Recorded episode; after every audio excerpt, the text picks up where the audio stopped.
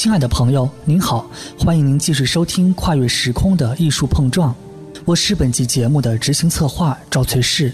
之前的节目中说到，王维中年丧妻，老来无子，经历官场争斗，败下阵来，所以此后他独居三十年，终身不娶。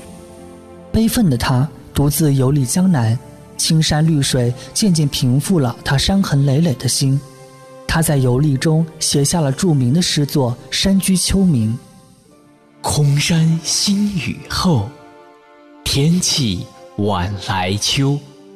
明月松间照，清泉石上流。竹喧归浣女，莲动下渔舟。随意春芳歇，王孙自。”可留。这是一幅清新秀丽的山水画，又是一支优美恬静的轻音乐，似乎只有在归隐山林后，才能获得内心的平静。于是，王维的诗歌里“空”字出现的频率越来越多。他感慨道：“既然上天要让我一无所有，那么我就什么都不要了，我只坐看山水，静享美景，求得内心片刻的安宁。”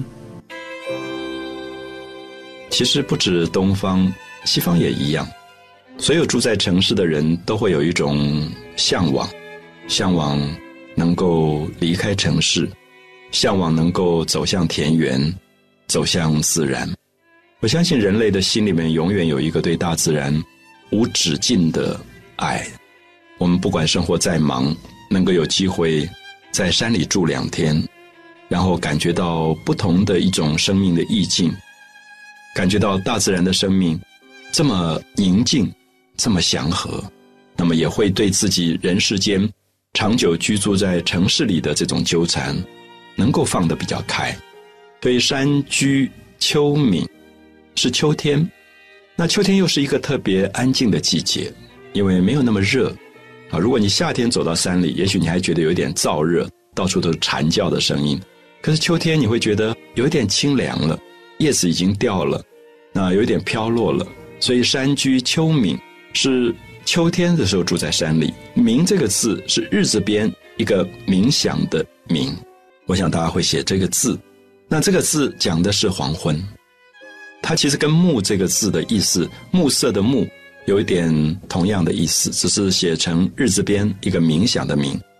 山居秋暝，直接翻译出来就是住在山里的王维。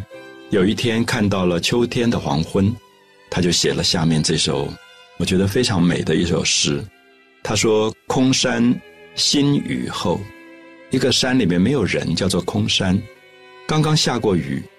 我想有些朋友如果爬山的经验，你知道下过雨以后的山真是漂亮的不得了，因为那个绿色全部会出来，因为它会把灰尘洗掉，然后会特别有一种苍翠的感觉。所以他说：空山新雨后。”新特别强调刚刚下过的雨，不是很久以前的雨，所以叫新雨后。在空山里面刚刚下过雨，空山新雨后，天气晚来秋。天气就是天气好不好的这个天气，所以这个天气感觉到气温降低了，因为刚刚下过雨，气温会降低，又刚好是秋天，秋天的感觉，所以天气晚来秋。所以山里面下了一阵秋雨，特别感觉到一种清凉吧。所以空山新雨后，天气晚来秋。然后我们看到律诗里面第三句、第四句的漂亮：明月松间照，清泉石上流。明月松间照，因为下过雨后，空气特别的干净，所以这个时候出来的月亮、月光是特别漂亮的。明月松间照，然后王维在散步，在松树当中散步，就看到松树的梢头的月亮。明月松间照，月光透过松针，一丝一丝的透进来。明月松间照，清泉，因为他在散步，他听到旁边的清澈的泉水，石上流。不要忘记，因为刚刚下过雨，所以山里面一下过雨以后，水声特别美。因为平常可能泉水是枯的，你会感觉到听不到太多水声。可是如果下过一阵雨之后，你到山里去，你会到处都听到清泉在石头上在流，所以清泉石上流是听觉，明月松间照是视觉。很多人把这十个字用书法写成对联，挂在自己的客厅。就上联是明月松间照，下联是清泉石上流。大家会觉得第三句、第四句的对联的这种美是非常惊人的，而且完全对仗。明月对清泉，明对清，你可以看到它的形容词对形容词，月对泉啊，明月松间对石上，间对上，这么严格。那么最后是动词，明月松间照的照对清泉石上流的流，两个都是动词啊，一个在照，一个在流。所以我们看到这五个字五个字的一种对仗形式，构成了严格的律诗的第三句第四句的对仗，里面的平仄里面的词性，全部都是被严格要求的。可是这么自然，写到这么自然，而且大家会不会觉得，你听到这十个字，你觉得整个心胸都开了？就是我们一生有没有看过松树间的月亮？我们的一生有没有听过石头上的清泉？如果你有过这么美的视觉的经验，有过这么美的听觉的经验，你也会觉得回到人世间，所有的一些鸡毛蒜皮的事，大概都不值得计较了。啊，所以这是王维他让大家去看月亮，去听清泉，然后真正可以走向自然，可以去感觉到自然的美好，也可以放下人世间平常放不下的名跟利。那我们看到第三句、第四句是非常严格的对联，第五句、第六句同样是非常严格的对联。第五句是“竹喧归晚女”，“归”是回家的意思，回归的“归”；“晚”三点水一个“晚”，是晚纱的“晚”。归晚女，大家都知道，过去女孩子很重要的工作是在河边、水边去晚纱。啊，西施就是在晚纱的。那么，可是晚纱就是漂衣服、洗衣服、洗布，叫做归浣女。归浣女是说，到了黄昏了，已经入夜了，所以工作一天的劳动应该结束，要回家了，所以叫做归浣女。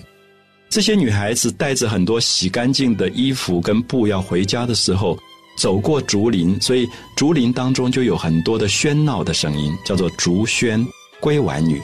所以大家可以感觉到。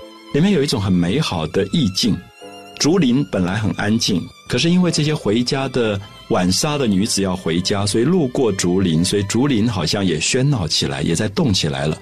竹喧归晚女，第六句，莲动下渔舟，就是河里池塘里开满了莲花，那已经到了秋天了，是秋天的莲花。莲花为什么在动？他就想。哎，怎么莲花平常不是很安静的吗？怎么忽然动起来了？莲动下渔舟，他发现哦，原来打鱼的人已经把渔船推到莲花当中去了。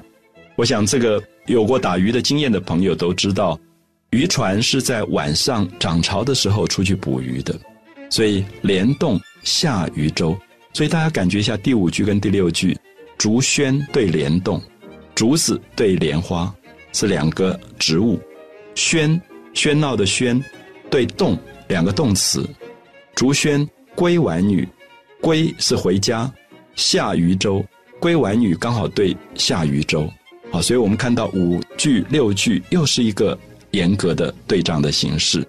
那王维写到这么美的意境以后，就告诉他的朋友说：“随意春芳歇，说其实无所谓。”大家都喜欢春天的花在开，喜欢春天，啊，春天的芬芳。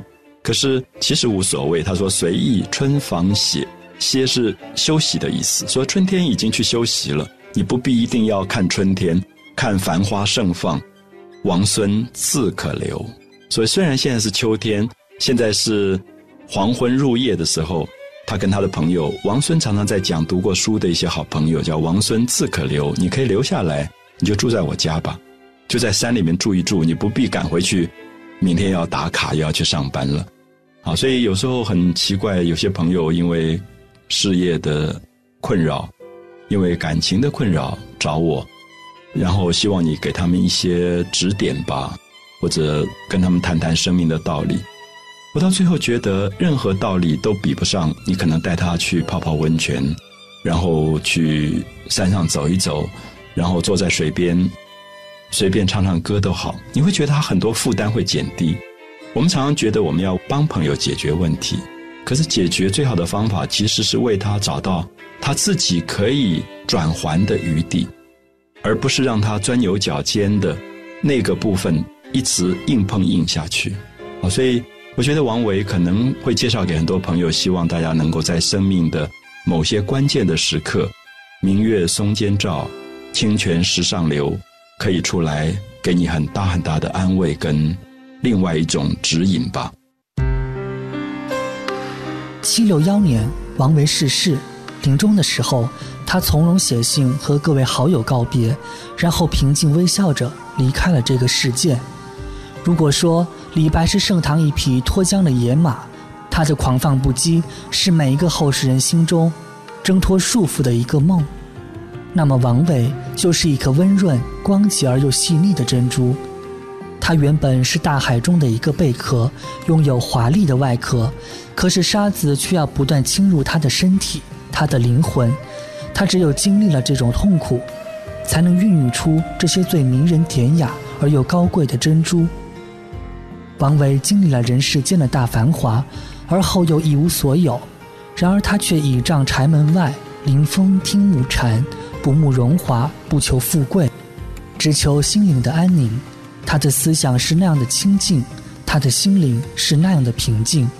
他完全放空了自己，身心和大自然融为一体，和整个宇宙融为一体。他达到了人生中最高的境界。所以后来，世人称王维是诗佛。感谢您收听《跨越时空的艺术碰撞》。想了解更多艺术传奇，欣赏高清画作解读，收听往期精彩节目，您也可以关注凡尘工作室的微信公众号。凡是非凡的凡，尘是清晨的晨。我是赵翠氏，我们下期节目再见，晚安。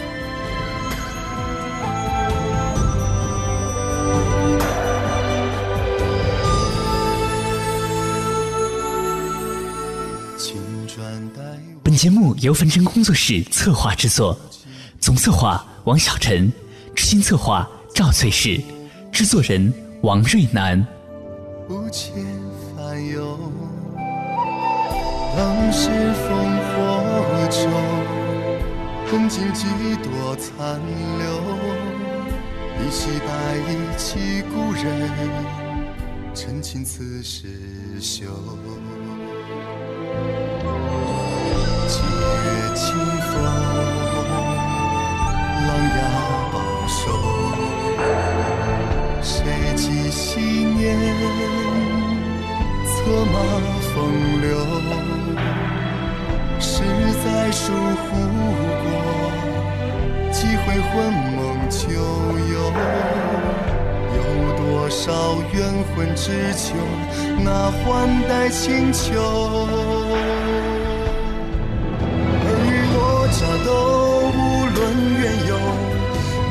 换作成王败寇。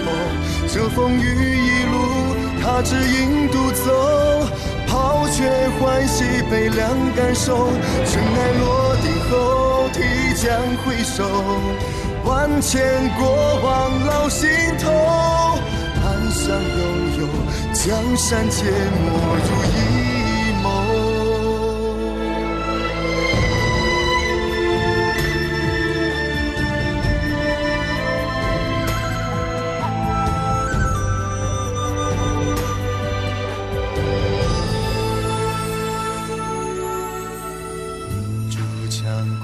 人